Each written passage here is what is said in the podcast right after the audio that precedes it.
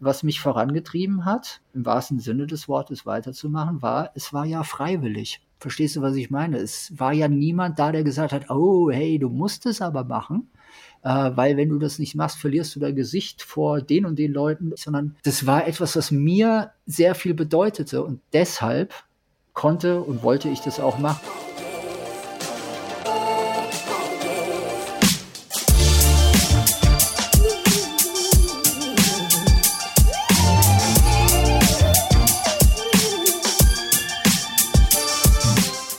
Hi, herzlich willkommen zum Achilles Running Podcast. Ich bin Eileen und Teil des Achilles Running Teams.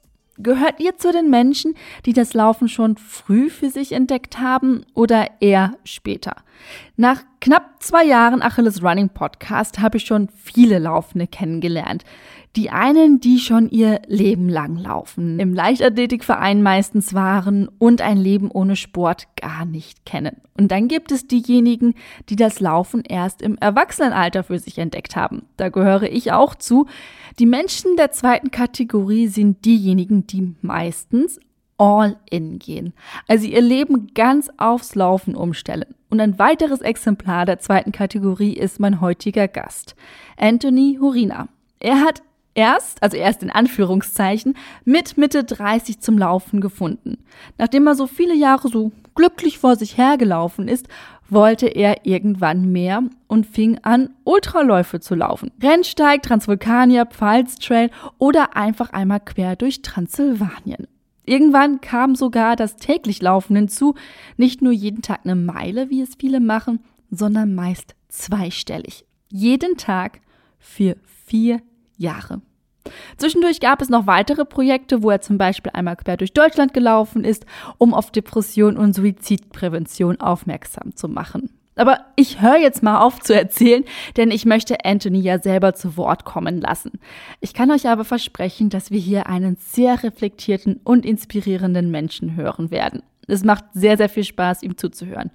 Und nun wünsche ich euch viel Spaß mit Anthony Horina. Hallo Anthony, wie geht's dir? Hi, guten Morgen. Ähm, super. Tatsächlich äh, den Umständen entsprechend super. Ist ja jetzt tatsächlich bei dir mal eine besondere Frage, weil sonst, ich frage, stelle die häufig am Anfang, so wie geht's dir, aber du wurdest vor kurzem operiert. Genau, das was, ist. Was ist denn da passiert? was passiert ist oder was operiert wurde? Ähm, Sowohl als auch. Und wie geht's dir jetzt damit? Ja, lass uns mal anfangen mit was äh, operiert wurde. Ähm, ich hatte eine Knieoperation jetzt am 8.2. Und zwar mhm. in Germersheim. Das lief über die ganz wundervolle, Achtung, kleine Werbung, Athos Klinik in Heidelberg. Und zwar war das ein Eingriff an meinem rechten Knie, weil ich äh, ein Knorpel-Knochenproblem hatte. Knorpel-Knochenproblem mhm. heißt, es hat sich Knorpel vom Knochen gelöst. Dadurch ist eine Spaltbildung entstanden. Da ist viel Sapsch reingelaufen und ähm, führte letztendlich dazu, dass ich seit Oktober letzten Jahres äh, nicht mehr laufen sollte und auch nicht mehr gelaufen bin. Und jetzt dann ähm, eine Operation hinter mich gebracht habe. Und es lief wohl äh, laut dem Professor auch alles sehr, sehr gut. Und jeder ist guter Dinge, dass das wird. Und ähm, ja, das ist so die Kurzversion dessen, was so im letzten halben bis dreiviertel Jahr passiert ist mit mir. Also ich laufe nicht mehr. Das ist so mitunter das Spannendste und Neueste gerade. Aber jetzt so eineinhalb Wochen nach der OP muss ich gestehen, ähm, ja, das ist halt anstrengend. Du läufst mit einer Schiene rum, du liegst oder dreimal am Tag in so einer ähm, Bewegungsschiene, die passiv läuft. Das heißt, du sollst dein Knie nicht bewegen, sondern eine Maschine übernimmt das für dich äh, dreimal am Tag eine halbe Stunde. Ähm, dann nimmst du Schmerzmittel äh, zur Wundbehandlung bzw. zur Entzündungshemmung, ähm, darfst dir jeden Tag Thrombosespritzen setzen. Das ist alles in sich nervig und ein bisschen doof, aber es ähm, musste sein und deshalb ist es auch richtig, dass das so ist. Und es ist jetzt ja nicht so, dass irgendwas vorbei ist, sondern jetzt ist so ein Moment erreicht, wo es wieder in eine Richtung führt. Und zwar heißt die Richtung ähm, Heilung, das Knie wieder heile zu bekommen, ganz platt gesprochen. um dann irgendwann, ähm, wenn sich das denn ergeben will, auch wieder äh, laufen gehen zu können. Und das ist ja das schöne, schöne Ziel dabei. Heißt, das ist jetzt kein kein Ende, sondern eher ein Anfang wieder von etwas, was ich ganz gut finde. Und deshalb muss ich ganz ehrlich sein, geht's mir auch gut. Auf deine Frage hin, das ist jetzt auch nicht für einen Podcast irgendwie so, ja, ey, ich bin so hart im Nehmen, ey, mir geht's total toll, sondern nee, ganz ehrlich, ähm, es geht mir gut. Es ist ein ungewohntes Leben, aber ganz ehrlich, es gibt viel Schlimmeres. Dann lass uns mal das aufdröseln, warum das gerade auch so besonders für dich ist, diese Situation, dass du gerade nicht laufen kannst. Weil du bist passionierter Läufer, sonst wärst du wahrscheinlich auch nicht bei uns im Podcast. Ja. Und das Ganze hat angefangen vor zwölf Jahren. Das hast du mir in der Vorab-E-Mail schon verraten. Und ich würde ganz gerne wissen, wie oder wer warst du vor diesen zwölf Jahren? Also bevor du das Laufen für dich entdeckt hast, wie war deine Sportlichkeit, wie sah dein Leben aus? Oh geil, gleich eine Fangfrage. Ähm, anders, das Leben sah anders aus. Ähm, es war, ähm, weil du gerade so nach der Sportlichkeit gefragt hast, gar keine da. Also non-existent, würde ich es nennen mhm. wollen. Ähm, das war ein Leben mit ganz, ganz viel Arbeit, wobei das ähm, auch noch lange ins Laufen mit reinging. Ähm, es war ein Leben mit gebe ich unumwunden zu, ja auch Alkoholkonsum, auch Substanzmissbrauch, äh, mit Workaholic-Dasein. Äh, ich habe in der Branche sehr, sehr lange gearbeitet, in der äh, es galt, wirklich ja, im Moment auch da zu sein, Leistung zu erbringen, Ideen zu haben. Und ja, ich habe ganz ehrlich nicht gesund gelebt. Hat damals kein Mensch interessiert. Und erst als ich dann anfing, mich zu gesunden, ähm, kamen dann so die Stimmen von der Seite, die sagten, na, was macht der denn? Ähm, nee, war ein anderes Leben. Also war ganz eindeutig ein anderes Leben. Aber dann habe ich das Laufen für mich entdecken dürfen, muss ich dazu sagen, weil es wurde mir von außen angetragen. War jetzt nicht so, dass ich von mir aus gesagt habe, hey, cool, ähm, guck mal, da laufen ja dauernd irgendwelche motivierten und super aussehenden Leute morgens durch den Park äh, und die sehen alle total glücklich aus. Nee, das, das war nicht so meine Wahrnehmung und auch nicht meine Realität, sondern es wurde mir von außen angetragen. Und zwar ähm, über die Jule, meine zukünftige Frau, die dann eines Tages einfach das Lamentieren auch satt hatte. ich war nicht glücklich und war auch nicht in einer mental wirklich gesunden Phase meines Lebens, möchte ich mal ganz vorsichtig nennen. Und das Lamentieren gehört dann halt dazu, wenn du so Mitte 30 bist und denkst, so, äh, ist alles scheiße und dich nervt alles und dann geht das irgendwann deinem Partner oder deiner Partnerin hoffentlich auch mal so gegen den Strich, dass sie oder er auch die Initiative ergreift und sagt, hey, ähm, wenn du dich so unwohl fühlst, dann ändere was. Und das war so der Kernsatz, den sie sagte. Und sie fing ganz klein an und meinte so, wenn du dich so blöd fühlst, dann lass uns halt jetzt mal laufen gehen na, weil ich mich körperlich auch nicht gut fühlte. Und dann sind wir eine Runde durch den Park gegangen, das habe ich diverse Mal schon erzählt. Und ähm, natürlich, wie ganz viele Männer in dem Alter, denkt man, ja, laufen, ey, klar kann ich das. Und alles, was du natürlich nicht kannst, ist laufen, weil du machst also ich, nicht du, Entschuldigung, äh, ich habe einfach alles falsch gemacht. Ich bin zu stark und zu schnell rein, habe gedacht, ja, kann doch jeder laufen.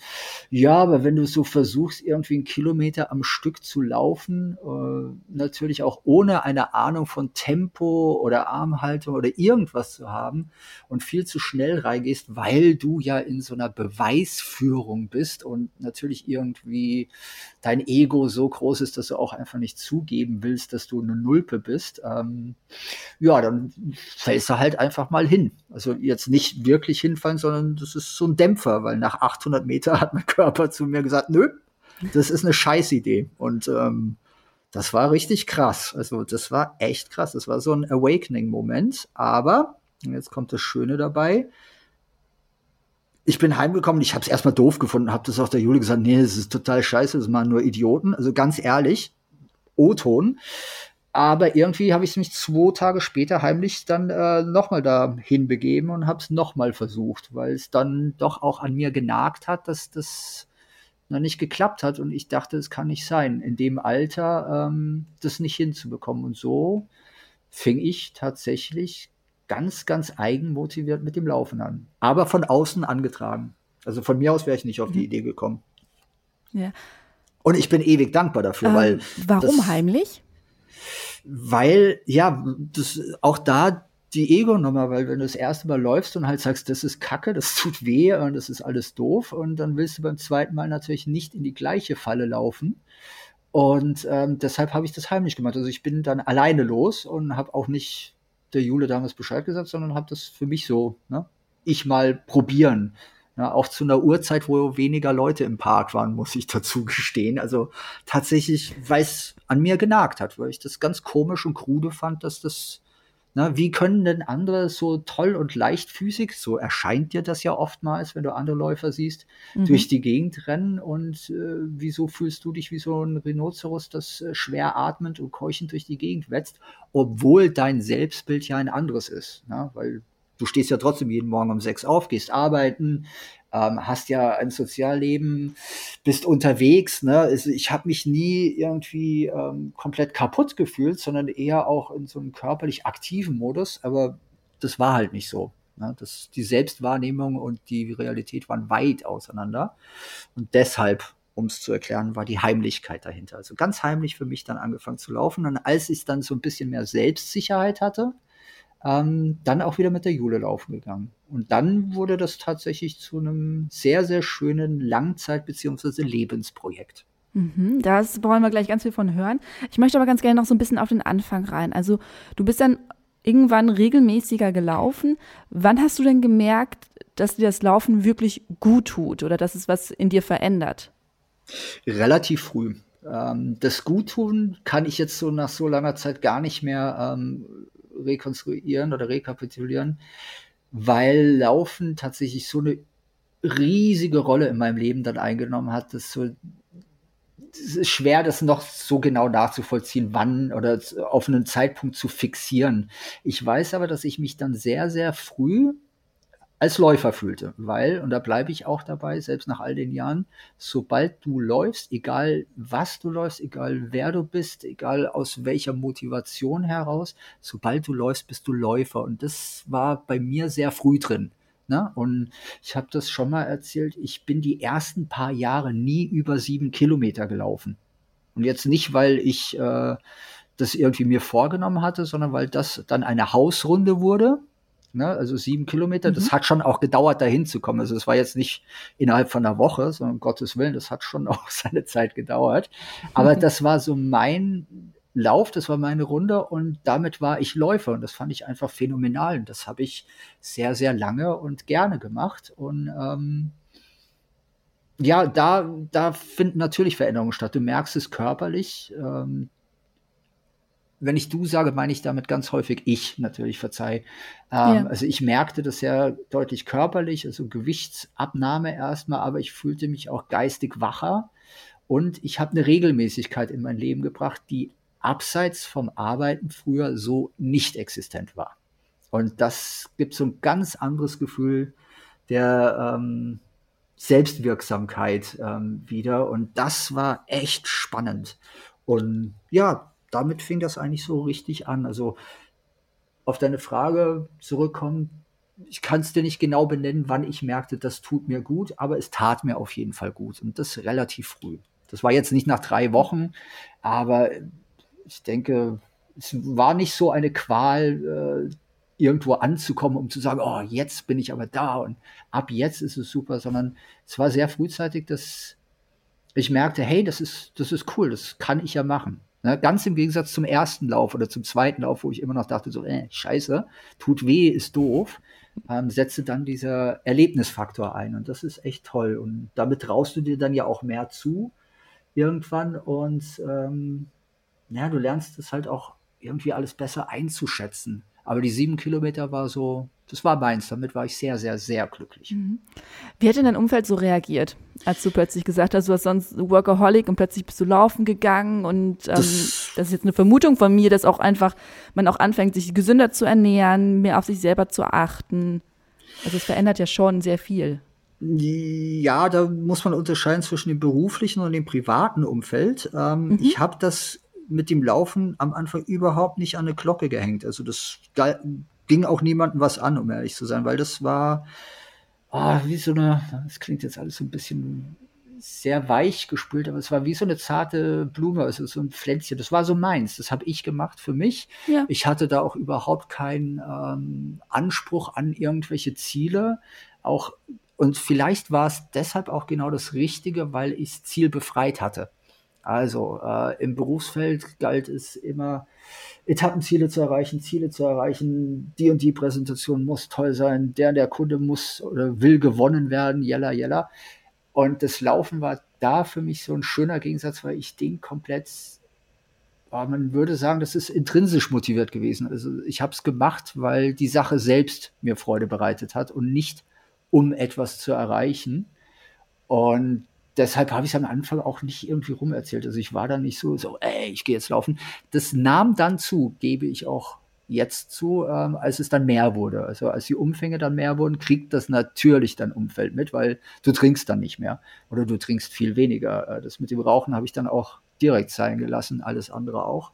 Und du baust dir eigene Riten, also eigene ja, Abläufe in dein Leben ein, die nach außen erstmal vielleicht verstörend wirken können, weil man das so nicht von dir kennt.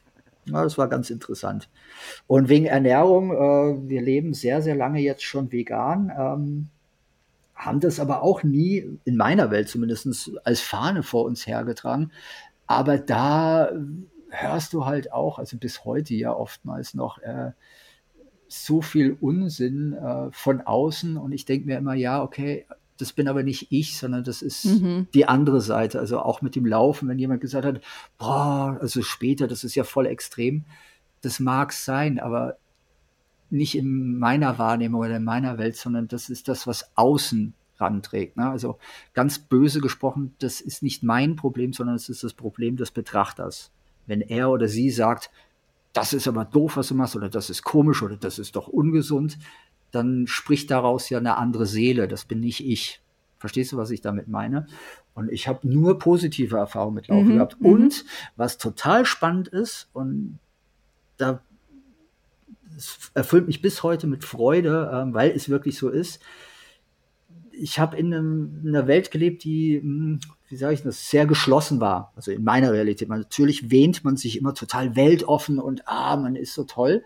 Aber es war trotzdem so ein geschlossenes System und über das Laufen ist dieses System aufgebrochen und ich habe tatsächlich mit Anfang 40 Menschen kennengelernt, die jetzt zu meinen engsten Freunden zählen. Und jeder Teenager oder Heranwachsende weiß das bestimmt. Man hat so vielleicht, wenn man Glück hat, ich weiß nicht, wie das heute ist, eine Handvoll Freunde. Äh, bei mir waren es genau zwei, die ich wirklich als Freunde, Freunde bezeichnen würde. Ja. So, und dann mit Mitte oder mit Anfang 40, Ende 30, also zu einem Moment, wo du dich erwachsen wähnst, lernst du Menschen kennen, die die gleiche Leidenschaft teilen wie du und hast so einen Verbindungspunkt. Und über diesen Verbindungspunkt heraus entstehen echte Freundschaften. Also da geht es dann nicht mehr nur ums Laufen, sondern das ist dann, das sind so, es würdest du so Seelenverbündete suchen und finden. Und das muss ich sagen, bis heute glaube ich, das wäre mir ohne Laufen nicht passiert. Ich hätte viele, viele Menschen auf dieser Welt ohne Laufen nicht kennengelernt und das wäre echt ein Verlust gewesen. Das wäre schade gewesen. Da bin ich sehr glücklich drüber, ja. Also auch das kann Laufen bewirken. Ja, ja, ja, hört man auch aus, aus, aus, deiner, aus deiner Stimme heraus. Ich höre ja nur deine Stimme gerade, ähm, dass da sehr, sehr viel Begeisterung mitschwingt. Ähm, eine Frage noch zum Anfang. Glaubst du, die gleichen Effekt hätte auch gehabt, wenn du beispielsweise in einem Fußballverein eingetreten wärst? Ich meine, du hättest auch Sport gemacht, du hättest auch neue Leute kennengelernt. Also hätte ein anderer Sport dir das gleiche geben können? Mir persönlich nicht, kann ich direkt verneinen. Ähm, das liegt daran, dass ich einfach kein Mannschaftssportmensch bin. Das weiß ich, weil man hat das in meiner Kindheit versucht. Mann ist die Familie. Ähm, das wurde versucht, auch in Bayern, äh, wo ich relativ lange gelebt habe, wurde das versucht und das äh, war nie meins, das ist nicht meins. Nur auch dazu, nur weil das nicht meins ist, heißt das nicht, dass das nicht funktioniert. Weil ich mhm. kenne äh, Jungs und auch Mädels, die in Vereinen groß geworden sind und da ihre Freundschaften, sogar ihre Lebenspartner gefunden haben. Und das ist auch ganz immens toll. War aber nie meine Welt. Also hat auch wenig mit so Lone Ranger oder Lone Wolf zu tun. Es ist eher so, ne, wir sind ja alle ein bisschen anders veranlagt und ich war nie so ein vereinslebender Mensch. Auch nicht sowas, nö, tatsächlich nicht. Hm. Es wurde versucht, also gerade weil du Fußball erwähnt hast, aber äh, nö, war, hat mich nie sonderlich interessiert, um ehrlich zu sein. Hm. Ja, Fußball ist ja so der Klassiker. Ne? Alle Jungen in Deutschland werden, glaube ich, erstmal in Fußball gesteckt, so wenn man das ganze Klischee spricht. Ähm, deswegen war das so die erste Idee, die ich hatte. Ähm, kommen wir mal zurück zu den Umfängen. Du sagtest gerade, sieben Kilometer war so deine Hausrunde und die bist du einige Zeit gelaufen. Wann wurde es denn mehr? Also wann wurden es wirklich mehr, mehr? Mal 10, 12, 15, 20? Ach, das, ja, aber genau in der Steigerung ist es auch passiert. Schön. Ähm, du, das war wahrscheinlich nach zwei Jahren. Mhm. Ja, tatsächlich. Ich gehe davon aus, dass die ersten zwei Jahre waren sieben Kilometer. Und auch da ganz wichtig, ich war da schon Läufer. Vollkommen egal, ob da jetzt irgendjemand sagt, ja, mit sieben Kilometer, das taugt nicht. Äh, vollkommener Schwachsinn. Ich war Läufer ähm, und fühlte mich gut dabei.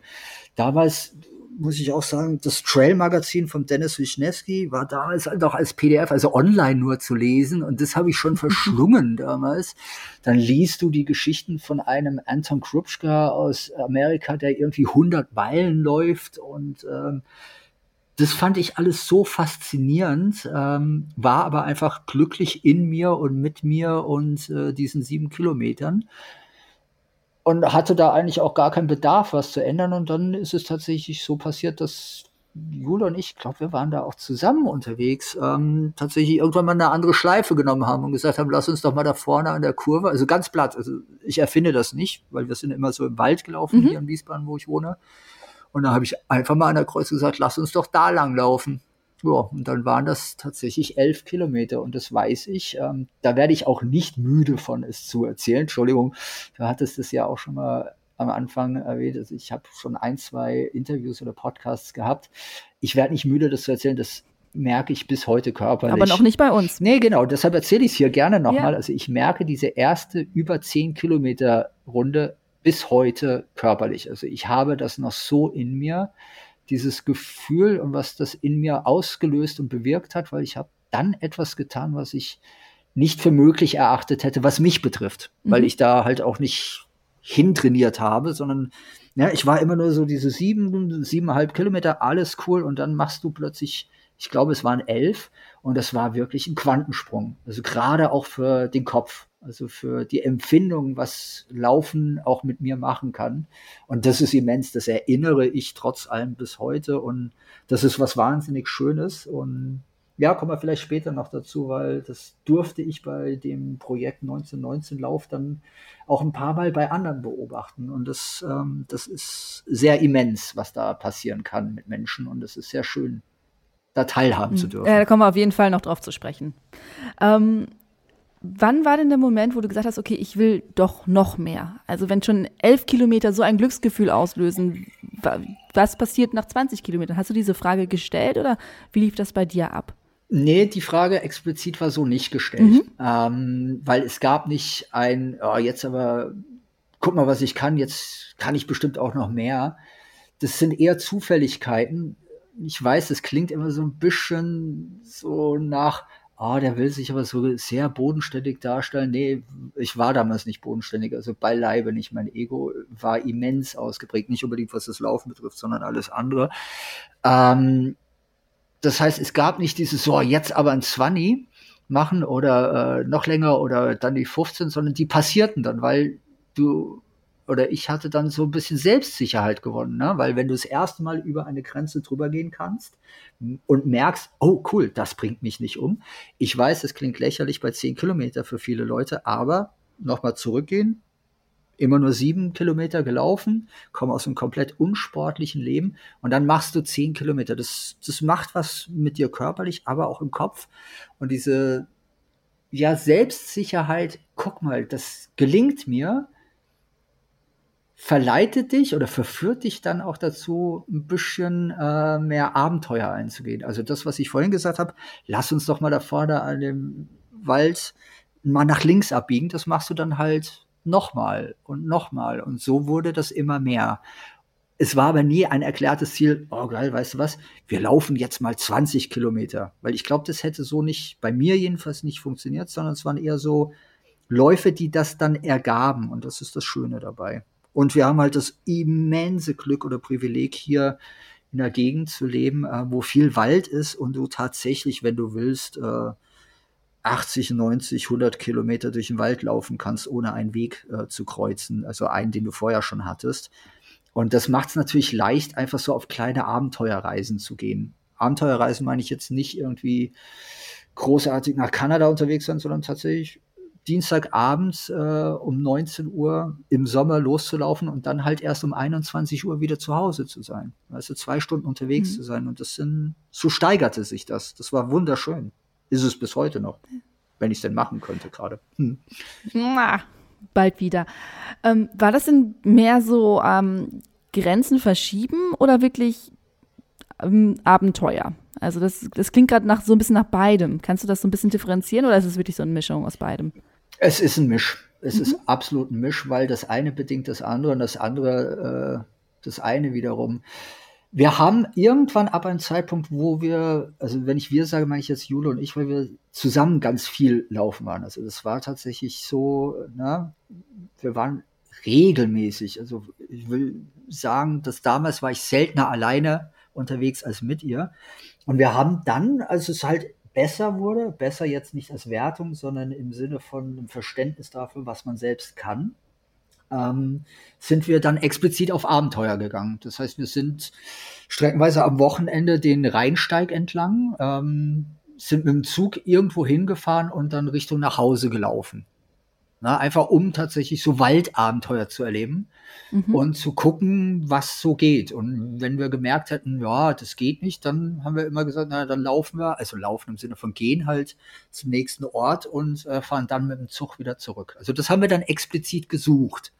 Und das verschiebt ja auch Grenzen, aber deshalb ist das so ein, das ist schon eine Mischung. Also ich glaube nicht, dass ich das eine ohne das andere äh, hätte machen können oder möglich gewesen wäre. Also das gehörte zusammen. Aber es war nicht so, hey, ich muss jetzt hier äh, eine Grenze so derbe verschieben und daraus entsteht dann ein Riesenabenteuer, sondern das wuchs eher, ja, das wuchs tatsächlich, ja. Mhm.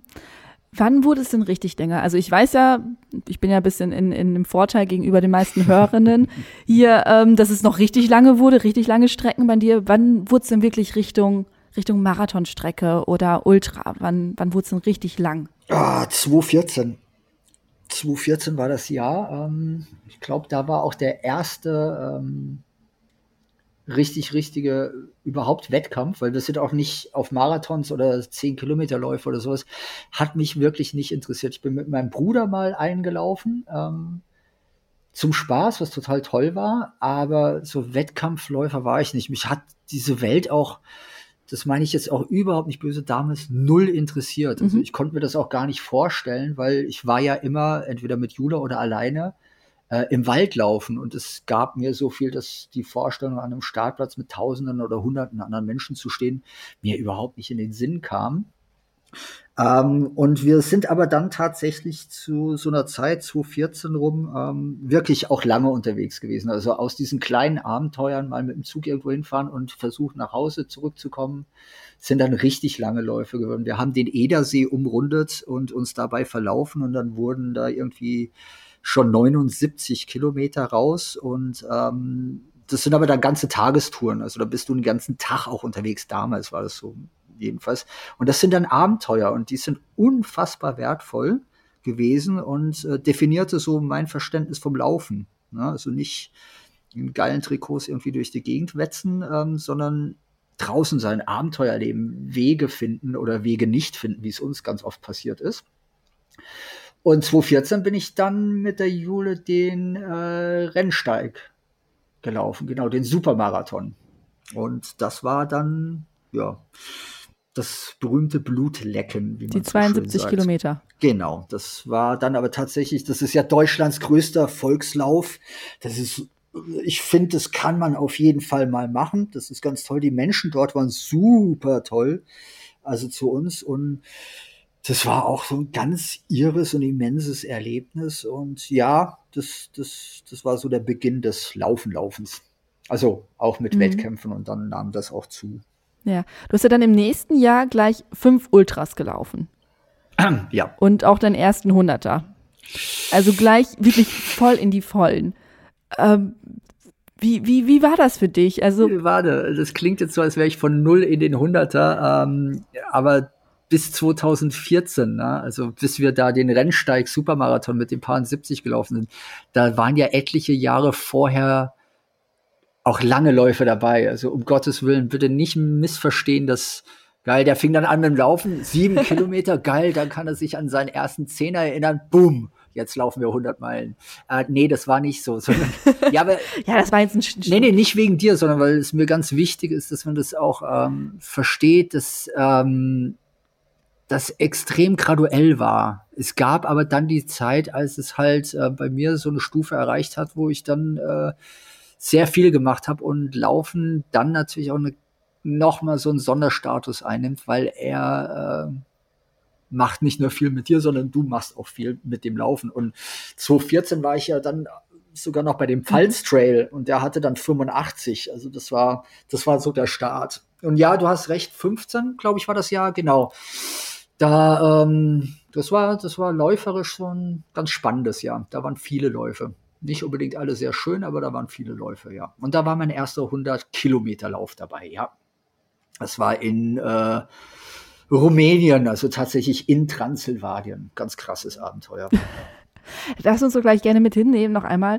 Ähm, aber ich habe eine Frage vorab. Und zwar sagtest du vorhin, du wolltest dieses Walderlebnis ähm, alleine für dich sein oder halt mit deiner Freundin sein. Und dann hast du ja plötzlich doch an mhm. Wettkämpfen teilgenommen. Was hat dich dann doch gereizt, ähm, gegen die Zeit zu laufen, gegen andere Leute zu laufen? Ah, okay. Jetzt verstehe ich. Aber in deiner Frage war jetzt zweimal gegen. Und das war nicht ich. Ich bin nicht gegen mhm. eine Zeit gelaufen. Ich bin auch nicht gegen andere gelaufen, meine ich ganz ehrlich, sondern so Läufer hatten damals zumindest diese wunderbare äh, Gelegenheit, A, woanders mhm. zu laufen. Ganz platt gesprochen. Ne? Achtung, sicher zu laufen. Also auf Strecken, von denen du dann weißt, oder im Idealfall war auch nicht immer so, äh, das sind gesteckte Strecken, also in Wäldern durch Berge. Ne? Das ist dann wieder, es ist Abenteuer, aber mit Sicherheit. Mhm. Verstehst du, was ich ja. meine? Und äh, war zum Beispiel ähm, so der Walser Ultratrail, also im kleinen Walsertal ne, da in ähm, Österreich. Das ist ein Berglauf gewesen damals und das war ein echtes großes Abenteuer, aber mit der Sicherheit, geil, guck mal, dir kann eigentlich nichts passieren. Alleine wäre das wahrscheinlich eine andere Nummer gewesen. Ja? Wobei wir dann auch ganz oft in Tirol in den Bergen unterwegs waren, Jule und ich. Aber das waren für mich Läufer, also tatsächlich da ins Abenteuer gehen. Das war nicht Biel 100 Kilometer auf äh, Steinplatte rumrennen äh, oder irgendwelche Straßen, Ultradistanzen, sondern es war immer verbunden mit Abenteuer. Mhm. Und das erklärt zum Beispiel auch diesen ersten 100 Kilometer Lauf in, ähm, der war nicht umsonst in Rumänien, also in Transsilvanien, weil klar, du kannst 100 Kilometer viele, viele Läufe machen, die auch viel flacher sind, aber wir haben immer das Abenteuer auch gesucht. Also irgendwas, wo du noch was mitnimmst. Da ging es nicht um Zeiten, also muss ich jetzt sagen, weil ich einfach nicht so gut bin oder so geil bin, dass ich vorne mitlaufen könnte, ähm, mhm. sondern wirklich um ein Erlebnis. Also weniger so Erfolgsstories, sondern mehr Erlebnisgeschichten, die man selbst mitnimmt. Und das haben mir all diese Läufe gebracht. Mhm. Das war wirklich so. Und das erklärt vielleicht auch ein bisschen so, dass es dann mehr wurden auch, weil ähm, ja, du bist dann angefixt, klar. Und wenn du dann weißt, oh geil, bin die Brocken-Challenge gelaufen, und ähm, kannst ein paar Tage später trotzdem wieder laufen und fühlst dich nicht kaputt oder komplett äh, zerstört, sondern merkst, hey, das war super. Ja, dann ist das so eine Zündung und da will man dann zuweilen auch mehr von haben. Weiß ich aber auch jetzt erst. Was, ähm, ich versuche das so ein bisschen zusammenzuraffen, weil du so viel noch gemacht hast und ich noch so viele Sachen habe, über die ich mit dir sprechen möchte. Was hast du denn so aus deinen fünf Wettkämpfen, fünf Ultra-Wettkämpfen in 2015 mitgenommen? Oder vielleicht auch mit dem Rennsteig und den Pfalz Trail vorher? Äh, Rennsteig war einfach das Erlebnis schlechthin, dass man sowas kann. Wir lagen weinend nach dem Zieleinlauf auf dieser Wiese und um uns herum lagen weinende andere Menschen. Geil. also, das ist so die Zusammenfassung für mich. Also es ist so. weil das ist wirklich, das siehst du ja auch, ähm, und dafür muss man aber auch da ganz, ganz klar an alle Hörer, dafür muss man nicht jetzt so bekloppt sein und einen Ultralauf machen. Das siehst du auch beim Marathons, das siehst du manchmal auch bei äh, 10 Kilometer Waldläufen. Also einfach diese emotionale Ausschüttung. Und das war für mich der Rennsteig. Also das war total irre, ähm, weil das hiefte so diesen Erlebnismoment nochmal auf eine ganz andere Ebene. Ja, dann dieser 100 Kilometer Lauf durch Transsilvanien, A war ich da mit einem sehr, sehr guten Freund unterwegs.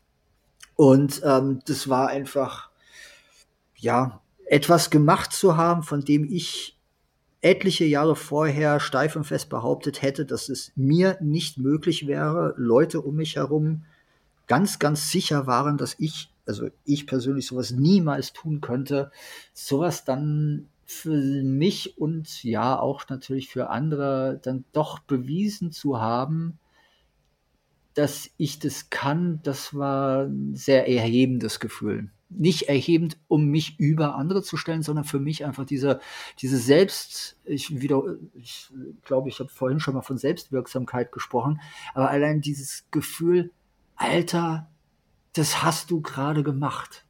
Ja? Ja. Also das bist du. Das, das, hast du geschafft, also tatsächlich geschafft auch. Und das war unfasslich. Also bis heute, das sind so unfassliche Momente. Und da ist es aber dann egal, und das meine ich auch ganz ehrlich, ob das jetzt ein 100 Kilometer Lauf ist oder was auch immer man läuft, dieses Momentum zu erfahren, wow, das ist mir gelungen durch das, was ich tat. Also ich habe etwas getan und habe auf etwas Vielleicht hat man hingearbeitet, wobei ich das ja immer rigoros abgelehnt habe beim Laufen. Ähm, ja, also das, du hast irgendwas geschafft. Und das ist so eine Ausschüttung, die merkst du schon. Ich kann sie schwer in Worte fassen, aber sie war jedes Mal da und das ist jedes Mal toll. Ja, genau. Mhm. Und das habe ich mitgenommen. Und das war das, was gerade die Langläufe mir auch gaben. Und natürlich, machen wir uns nichts vor, es ist halt auch sau cool. War es damals jedenfalls. Also wenn du da bist und einfach weißt, hey, ich kann äh, irgendwie 80 Kilometer äh, durch Berge rennen, ähm, dann fühlt sich das auch verdammt nochmal richtig toll an. Und da mache ich mhm. auch kein Hehl draus. Das fühlt sich einfach toll an. Hat das deine Frage ein bisschen beantwortet? Ja, auf jeden Fall, auf jeden Fall. Und ich glaube auch, das ist wirklich eine Sache, die unglaublich viele Leute nachvollziehen können. Also ich kann mich noch erinnern, als ich zum ersten Mal die 10 Kilometer gecrashed habe. Und ich dann wirklich gedacht habe, krass, das ist eine Distanz ja, genau, zwischen zwei Dörfern. Also da, wo ich aufgewachsen bin, ich bin auch auf dem Land aufgewachsen. Ich dachte, das ist echt, das ist zwischen Vielen und Heiden. Bin ich, da würde ich sonst immer sagen, Mama, kannst du mich fahren? Und das bin ich jetzt mit meinen eigenen Füßen gelaufen. Und das war mega, mega motivierend. Und das war wirklich, was du gerade sagtest, das war dieses Wow, wow, ich habe das geschafft mit meinen eigenen Beinen. Es war niemand anderes da, es hat mich niemand, ich hatte keine, äh, kein Fahrrad oder kein Auto, sondern ich habe das mit meinen eigenen Beinen gemacht. Und das war das krasseste Moment wirklich, als ich das nach den zehn Kilometern hatte zum ersten Mal.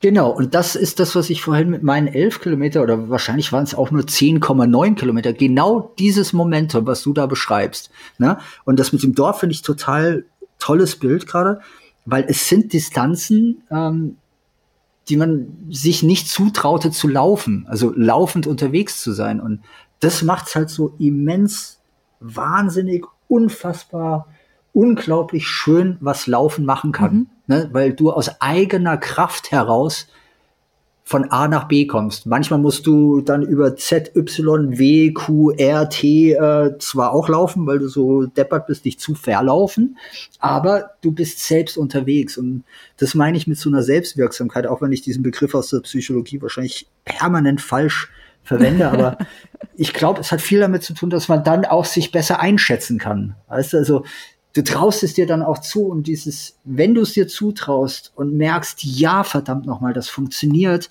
dann ist das so ein schönes Gefühl und das möchte ich auch nicht missen und dafür bin ich sehr, sehr glücklich, dass ich das übers Laufen in meinem Leben erfahren durfte, weil das, diese Art Gefühle hatte ich sonst, äh, muss ich ganz ehrlich sein, bei nichts anderem. Mhm. Das ist das, ja. Ja, bin ich ganz, ganz bei dir. Also was, was das Laufen macht mit einem und ähm, man so sich selber herausfordert, denkt, okay, das schaffe ich niemals und dann schafft man es doch und denkt so krass. Irgendwie ist es jetzt doch, ist es doch machbar geworden, das, was ich für unmöglich gehalten habe. Dann ähm, würde ich wieder einen kleinen äh, Sprung machen in 2018 zum Transvulkanier. Super bekannter Lauf. Oh ja. ähm, Habe ich schon unendlich viele äh, Dokumentationen drüber geguckt, weil ich dachte so, oh, das ist schon cool. Magst du uns da vielleicht mal mitnehmen zu diesem Wahnsinnslauf? Transvulkanier, ähm, ah, ah, das, oh, wie sage ich denn das jetzt? Ah, okay.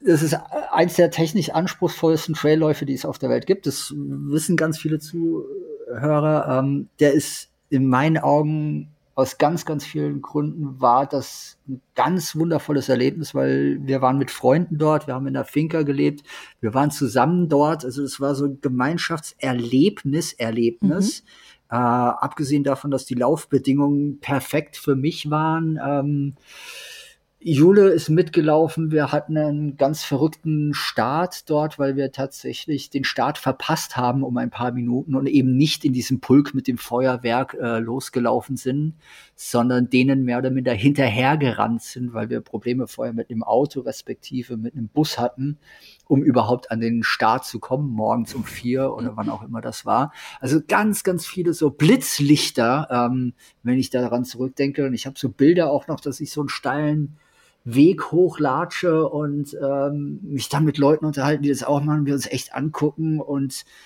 über Sprachbarrieren hinweg einfach verstehen, wie immens geil das ist, jetzt gerade hier zu sein. Und es war mega, also ein ganz, ganz tolles Erlebnis. Aber, und jetzt kommt's, ähm, ich habe diesen Lauf nicht als Highlight-Lauf des gehabt und bin komplett entspannt da reingegangen. Also ich hatte kein, na klar, hast du Schiss wie vor jedem Lauf, gerade wenn es in den Bergen ist. Also ich habe das jedenfalls äh, Schiss jetzt nicht wirklich als Angst zu bezeichnen, sondern eher so Aufregung, ne? So was wird kommen, das mhm. kann man nicht abstellen. Das macht ja auch die Spannung dabei aus. Aber Transvulkania muss ich sagen, obgleich er für viele so ein läuferisches Highlight und Ziel war, war für mich, und es klingt jetzt total abartig, Entschuldigung, ein Trainingslauf. Weil ich hatte in dem Jahr ähm, was anderes vor und der Transvulkanier war tatsächlich ein langer, langer Lauf. Also ich, ich glaube, der hat 73 Kilometer aber der war in meinem Kopf als Vorbereitung für einen noch viel, viel längeren Lauf, der in dem gleichen Jahr dann erfolgen sollte. Mhm. Und deshalb konnte ich da komplett schmerzfrei rangehen. Also schmerzfrei im Sinne von, ja, wenn du halt nicht laufen kannst, dann gehst du. Ist das scheißegal. Du bist hier auf dieser Insel. Das ist ein unfassliches Privileg, hier zu sein. Das ist unglaublich toll um dich herum. Und wir waren nur mit coolen Menschen dort. Ähm, ich habe da ganz tolle Menschen auch kennengelernt, auch da wieder. Und ja. beißt dich manchmal durch tiefe Phasen durch, erlebst aber auch die Schönheit. Und ich meine, ja, der Lauf war, der ist schon immens. Also der ist sehr im Gedächtnis geblieben, aber wirklich so flacker und blitzlichthaft. Also ich sehe so einzelne Episoden vom Lauf. Ich könnte dir, selbst wenn du mich zwingen würdest, nicht den Lauf von vorne nach hinten durchexerzieren. Also das mhm. würde nicht funktionieren, aber es gibt so Momente, also ich glaube, das erste oder das zweite Dorf, durch das man durchläuft, und das ist halt früh morgens, äh, das ist, als würdest du in ein Ziel einlaufen. Also das ganze Ort ist auf den Beinen und jubelt dir zu. Es ist überall Getöse, es ist Trommeln. Ein, du läufst wie durch so ein Spalier an Menschen und das ist am Anfang des Rennens also auf den ersten paar Kilometern. Ja, und das Ding hat 73 Kilometer und was weiß ich, wie viel tausende Höhenmeter. Ähm, und so Momente waren einfach da. Oder oben auf dem Berg stehen und zu merken, hey, äh, dafür, dass wir jetzt auf einer Insel sind und die ganze Zeit geschwitzt haben, zieht es hier oben doch ganz schön und es wird kalt und äh, ungemütlich und vielleicht ist es auch ein bisschen gefährlich. Also dieses leichte Abenteuer dabei. Yeah. Und ähm, dann gibt es da ein Downhill runter zum ersten Zielort. Ähm, du gefühlt läufst du ja ja, dieses Rennen eigentlich ähm, die ganze Zeit einen Berg hoch und dann unglaublich diesen Berg wieder runter, weil du läufst einfach über diesen Vulkan drüber. Punkt. Und dann läufst du auf diesen Zielort runter und da bist du echt platt nach diesem Downhill. Und dann weißt du aber, ja, das ist aber noch nicht das Ende, sondern du gehst noch weiter, weil du musst auf der anderen Seite wieder einen Berg hoch, äh, um dann in den finalen Ort zu kommen. Und es kann dir schon alles so an Kraft rausziehen, aber das, ja, es sind halt so Erlebnisse. Also da, du bist durch ein Flussbett gelaufen und da stand plötzlich eine Band. Da steht eine Band in einem Flussbett und spielt Musik um so eine Kurve und du denkst dir so, what the heck is going on? Und die sind einfach nur da, weil äh, du als Läufer da bist. Also und das war, ne, war, das war super. Und ja, die Gruppe, mit der wir dort waren, war einfach, das war alles so, es hat alles gepasst. Es gibt ja so Sachen, wo einfach alles passt. Und Transvulkania ist ein Lauf gewesen, bei dem passte für mich einfach alles. Also wirklich alles. Ja. War aber, wie gesagt, vielleicht auch, weil die geistige Entspannung da war. Jetzt klingt's, ja, ich habe schon so viele Dokus gesehen, jetzt deine Geschichten noch und jetzt es, bin ich noch so. Nein, es ist ein Lauf, also wenn man den laufen kann und will, machen. Mhm.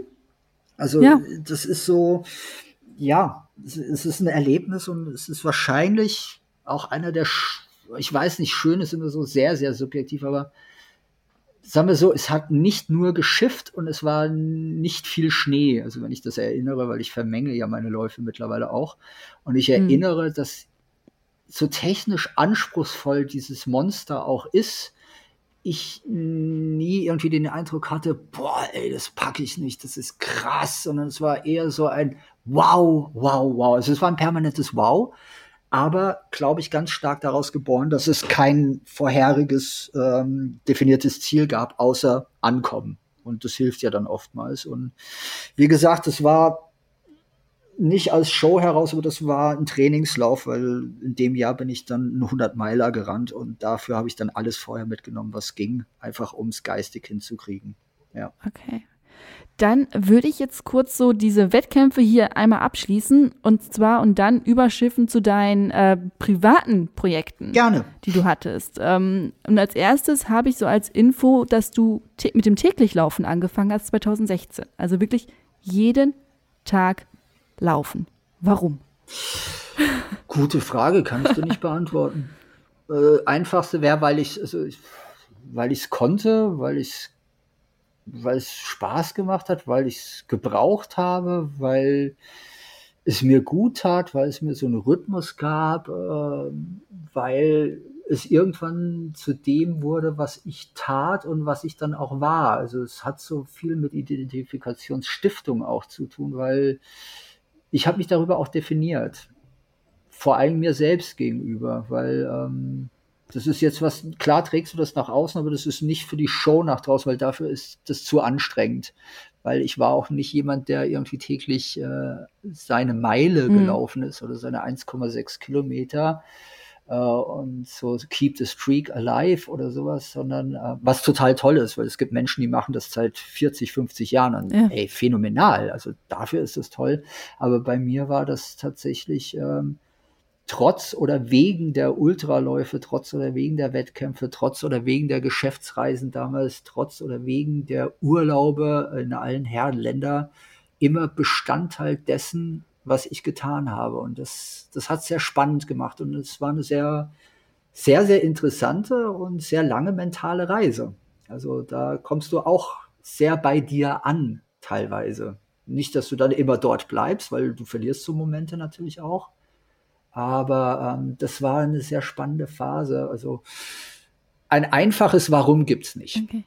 Es begann als Zufälligkeit in einem Urlaub, weil ich vier Tage in einem Urlaub auf damals, als man noch reisen konnte, so ohne weiteres, auf Mallorca in den Bergen vier Tage hintereinander laufen war. Und als wir zurückkamen, dachte ich nach dem Flug, oh, ich gehe mal ein Ründchen laufen. Und dann war ich am nächsten Tag mit einem Freund laufen, so oder so. Und dann war die erste Woche irgendwie schon durch. Und dann sagte ich, oh, Moment, ich bin ja eine Woche gerade gelaufen.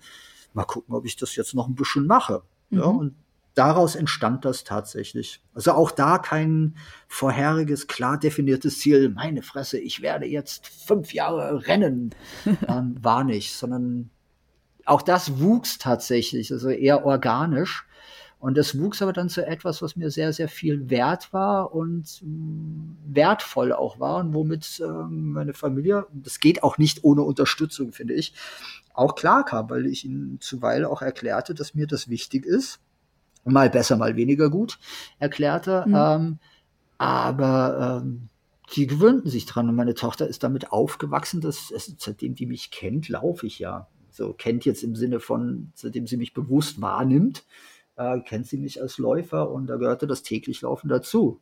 Ja, und dann ist es halt so, dass du manchmal, ähm, ich hatte halt einen Job, 10, 11 Stunden im Büro und dann bist du nach eineinhalb Stunden mit dem Auto unterwegs, dann stehst halt sehr, sehr früh morgens auf und gehst laufen. Oder gehst in Mittagspause laufen, was auch geht. Oder gehst halt im Sommer gerne nachts laufen.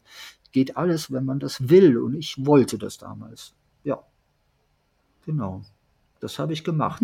Hab ich Hattest gemacht. du denn auch mal Tage, wo es wirklich so gar keine Lust hattest? Na klar. So 0, 0, 0 und dich dann trotzdem irgendwie rausprügeln musstest? Na, prügeln nicht, aber Wie hast du das gemacht? Ja, mental. Ja, nee, es wäre eine Lüge, wenn man sagen würde, dass das immer einfach ist. Weißt du, also meine Fresse, es ist ja so, du läufst bei Regen, du läufst bei Hagel, du läufst bei Schnee, du läufst bei äh, Sonne.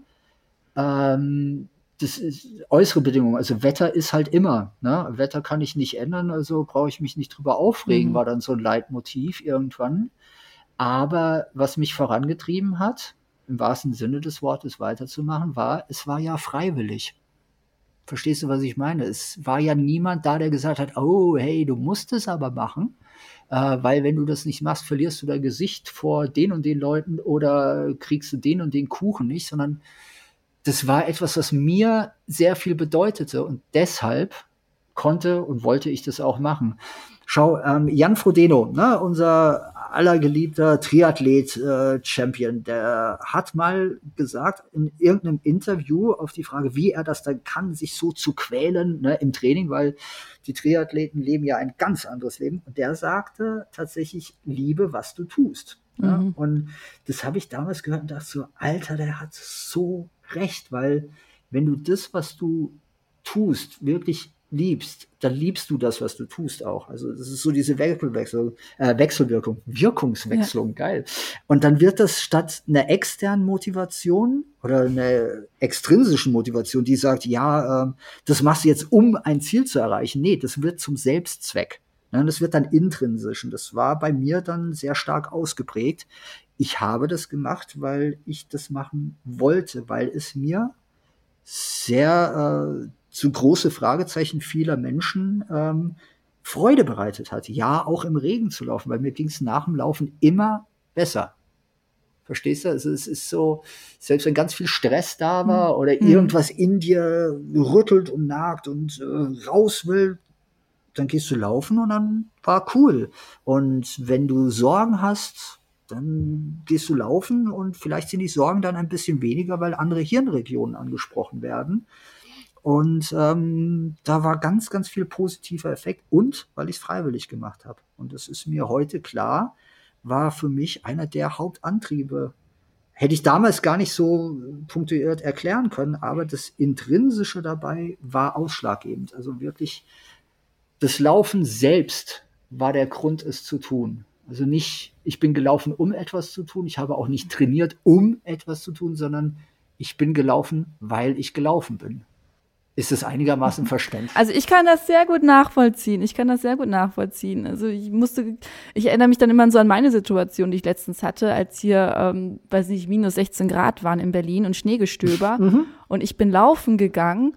Und ich finde, wenn man in Regen laufen geht oder im Schnee laufen geht oder es besonders kalt ist oder sowas mhm. und man dann nach Hause kommt, dann fühlt man sich irgendwie noch cooler, weil man denkt so, ich bin trotzdem laufen gegangen. Also ich bin diejenige, die hier durch den Regen gelaufen ist, während alle anderen zu Hause waren. Dafür, also ich fühle mich dann irgendwie noch cooler. Das ist irgendwie noch mal so ein, ja, so ein bisschen Sahne obendrauf. Ja, aber auch das ist äh, so ein Motivationsfaktor. Der kommt einem vielleicht erst ja. danach, aber genau darum geht's ja. Und äh, der Philipp ähm, Jordan hat irgendwo mal gepostet, das fand ich total toll. Er macht ja diese ganzen langen, harten Läufe, auch weil er sich auf die Badewanne danach so freut. Und das kann ich total nachvollziehen. Also allein dieses Gefühl, ne, das hast du gemacht, das ist bist ein cooler Hund. Das, ist, klingt jetzt so total überspitzt, aber ja, natürlich, genau wie du sagst, Eileen, du bist in der Kälte oder im Regen gelaufen, andere haben das nicht gemacht. Es geht jetzt nicht darum, sich zu vergleichen, zu sagen, ja, ich bin besser als ihr, sondern in nein, der nein, Selbstwahrnehmung, das nicht, das nicht, genau, in der Selbstwahrnehmung weißt du, du hast den A, Entschuldigung, du hast den Hintern hochbekommen und hast etwas getan, was dir vielleicht im Vorfeld, also wenn du zu lange drüber nachdenkst, auch gar nicht so schlüssig erschien, ne, weil es macht nicht unbedingt immer Sinn zu sagen, oh, ey, geil, jetzt hagelt's draußen, ich gehe mal laufen. Ja? Also wenn du dir das objektiv betrachtest, ist das schon auch doof.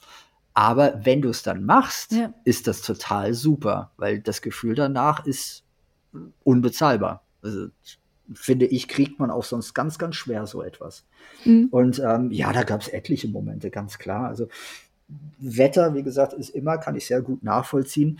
Wir hatten das aber auch bei Reisen. Also es war so, dieses täglich Laufen hatte dann manchmal auch so lustige Besonderheiten, dass du Zeitzonen mit äh, ach, das klingt jetzt so in der Vergangenheit so verklärend, ne? mit dem Flugzeug unterwegs bist und Zeitzonen überschreitest. Und das Erste, was ich getan habe, das war damals in Sri Lanka, ich bin im Flughafen angekommen, ich habe mir die öffentliche Toilette gesucht, ich habe mich auf einer öffentlichen Toilette umgezogen, bin aus dem Flughafen rausgelaufen und äh, habe mir die Beine mal verlaufen, also um A, den Flug loszuwerden, ne, so vom Gefühl her, ja. aber B auch, um tatsächlich ja, in meinen Lauf reinzukommen, um dann danach zu sagen, geil, komplett stressbefreit und jetzt kann die Hektik losgehen, weil ich bin gerade richtig bei mir. Also komme da was wolle, das wird cool. Und das sind so Momente, ähm, die kann man mir auch nicht mehr nehmen. Also das, das sind ganz, ganz besondere Sachen. Und selbst mhm. auf Geschäftsreisen, das irritiert dann manchmal deine, äh, Arbeitgeber, wenn du mit denen unterwegs bist, dass du halt dann sagst, ja, ich äh, gehe morgens dann noch mal laufen ähm, und ja, ja, aber habe ich gerne gemacht. Also es war sehr intrinsisch motiviert. Und natürlich definierst du dich irgendwann drüber und Leute kriegen das mit und ähm, bei mir war es ja so, dass es auch einen gewissen Bekanntheitsgrad dann hatte. Also jetzt nicht so, dass man mich in Deutschland irgendwie dafür kennt, dass mhm. ich das mache, aber so in der kleinen Peer Group war das dann schon, ja, Anthony ist doch der, der jeden Tag läuft. Und das ist dann so was, was von außen angetragen wird und das ist ja auch nichts Schlimmes. Also es ist ja nichts, äh, wo man sich gegen wehren muss, weil es mhm. stimmte ja auch. Aber ja, ich habe oft genug gehört, das ist doch bekloppt nee. oder was machst du denn da und vor was läufst du denn weg und das ist doch eine Sucht. Und ah, war übrigens sehr interessant. Ich habe ja den Podcast mit dem Oliver, ähm, na, mit dem Oliver Stoll bei euch gehört. Fand ich ganz spannend, was Stoll. er darüber erzählt hat. Ja, also diese Sportsucht, mhm. weil das wurde mir auch ganz oft unterstellt und oder was heißt unterstellt, von außen angetragen und ich sehe das sehr kritisch auch. Ähm, und gerade was so Auswüchse mhm. dessen betrifft. Also da war ich schon ganz, ganz oft bei mir, aber so kritisch du das Sachen auch betrachtest, solange du drin steckst in einem System, kannst du das System ganz schwer ändern, sage ich jetzt mal äh, ganz platt. Ähm, das stimmt. Du kannst tatsächlich eine toxische Umgebung nicht von innen heraus verändern oder Beziehungen, sondern du musst manchmal aus solchen Beziehungen raus, um sie so zu sehen, oder um sie als das wahrzunehmen und zu erkennen, was sie sind. Und ja, so mhm. jetzt in der Nichtlaufphase sehe ich einige Dinge doch auch anders, muss ich gestehen. Das ist ganz spannend. Und da, nochmal, ähm, weil du ja mhm. vorhin gefragt hast, ob ich euren Podcast kenne. Ja, kenne ich. Also natürlich mein Freund David Rott war bei euch. Mega gefreut habe. David ist einer so der ja. Menschen, die mir sehr, sehr am Herzen sind. Ähm, der Podcast, den du aufgenommen hast mit dem Dr. Taheri, ne, mit diesem, heißt er Taheri? Mit diesem Selbsttest, wo mhm. er komplett auf alles verzichtet Taheri, hat, ja. was seinen normalen Lebensweg, ne, also ich fand das ja schon mal krass, als er dann einfach aufzählte, was er normalerweise macht, also mit dem sehr früh aufstehen und äh, mit seinem Sport dann erstmal, bevor er dann in mhm. dem OP ist und dann sein Training und sein Yoga und alles, das war schon so, wow, Alter, was, was kriegt der dann alles hin? Aber ich fand das immens spannend, dass er aus einer Freiwilligkeit heraus, und das, das, das fand ich echt so ganz, auch da fehlen mir die Worte. Also das hat mich echt gepackt, als ich das gehört habe, weil er machte das freiwillig. Er brach ja freiwillig mit etwas. Ne? Und ähm, ich bin freiwillig mhm. damals in eine, ein Freund von mir hat das sehr schön beschrieben, in eine komfortbefreite Zone gegangen und habe mich da aber eingerichtet und zwar sehr komfortabel, weil das täglich Laufen, gerade auch mit diesen Elementen, wie du es ja angesprochen hast, mit minus 16 Grad oder mit draußen sein oder boah, ähm, das passt irgendwie kaum rein. Das ist für viele Leute nicht vorstellbar und deshalb unkomfortabel. Also diese Komfortzone, die wir ja alle irgendwie immer haben und benennen. Und ich bin ja bewusst in eine Nicht-Komfortzone rein und habe mich da sehr, sehr komfortabel eingerichtet, weil ich mich da zu Hause gefühlt habe. Und im Nachgang betrachtet sieht das halt auch schon mal alles anders aus. Und das ist so eine Erkenntnis, die man auch davon trägt. Und ich habe jetzt beileibe nicht äh, irgendwie gedacht zu übertreiben, aber das siehst du halt nicht, wenn du drin steckst. Da kommt dir das Ego dazwischen und das Ego jetzt nicht mhm. als, ja, ich muss das aber machen, weil die Welt da draußen verlangt nach mir als Superheld. Nee, überhaupt nicht. Sondern dein Ego ist halt echt äh, eine Sau. Die äh, suggeriert dir auch Dinge, ähm, die vielleicht so nicht sind. Und ganz oft erkennt man das erst, wenn du aus einer Situation heraus bist. Und deshalb, Entschuldigung, den Bogen wieder zum Dr. Harry zurückschlagen, fand ich das so mega, dass er das freiwillig gemacht hat. Weil bei mir ist es unfreiwillig und ich habe diese, diesen Erkenntnisgewinn jetzt erst. Ne? Und er ist aber aus einem gewohnten Leben mhm. freiwillig raus, um zu sehen, wie ist das eigentlich, wenn ich genau auf das, was mir was bedeutet, in seinem Fall war das ja auch so, und was ihn ja auch nach außen definiert, weil bei ihm ist das ja ganz klar so. Na, also diese äh, Riten, die er sich da geschaffen ja. hat und das gesunde Leben und das mit den Nachtschattengewächsen und die Ernährung und alles, das ist ja etwas, was ihn auch ausmachte, definierte und wahrscheinlich auch in der eigenen Wahrnehmung als Mensch typisierte. Und da freiwillig rauszugehen, das ist echt größer. Und deshalb den mhm. Podcast mhm. fand ich echt mega. Vor allen Dingen, weil er mich halt so gut erwischt in meiner jetzigen Situation. Also das, ja, sehr lange über einen anderen Podcast geredet, aber es war ja deiner. Verlinke also ich auch. Ist das cool. Ja, ja, kein Problem. Verlinke ich auch gerne nochmal in den Show Notes ähm, für alle, die jetzt sagen, oh Gott, den muss ich unbedingt noch hören. Lohnt sich wirklich. Ähm, ja, also ich finde auch Dr. Taheria Supuri, den kenne ich jetzt auch schon sehr lange, äh, privat auch schon sehr lange. Ähm, der hat mich da auch mit dem Thema komplett überfahren. Wir hatten uns für ein ganz anderes Thema verabredet. Und dann kam er da rein und erzählte mir das plötzlich und ich so, okay, darüber reden wir jetzt. Ja, mega. Ja. Und, äh, das ähm, war auch sehr, sehr cool. Ähm, ich möchte auch noch gleich auf dein Nichtlaufen zu sprechen kommen, möchte aber gerne vorher noch einmal über dein Projekt 1919 sprechen. Sehr Kannst gerne. Kannst du das nochmal ein paar Sätzen zusammenfassen? Was ist dieses Projekt 1919? Ja, kann ich gerne machen. Also Projekt 1919. Ähm ja, ich weiß. Jetzt wird es so richtig spannend. Anthony und ich haben noch lange geredet. Sehr lange. Und wir haben noch so lange geredet, dass wir beschlossen haben, den Podcast in zwei Teile zu teilen. Im nächsten Teil geht es dann auch ans Eingemachte. Anthony berichtet von seinem inspirierenden Projekt 1919, mit dem er auf Depression und Suizidprävention aufmerksam machen wollte. Wieso, weshalb, warum und was er so Tolles dabei erlebt hat, erzählt er uns in der nächsten Folge. Da reden wir auch viel übers Nichtlaufen und Verletztsein. Also nicht vergessen, uns zu abonnieren, damit ihr die Folge nicht verpasst. Ich bin Eileen und dies ist der Achilles Running Podcast. Bleibt gesund, bleibt stabil und keep on running.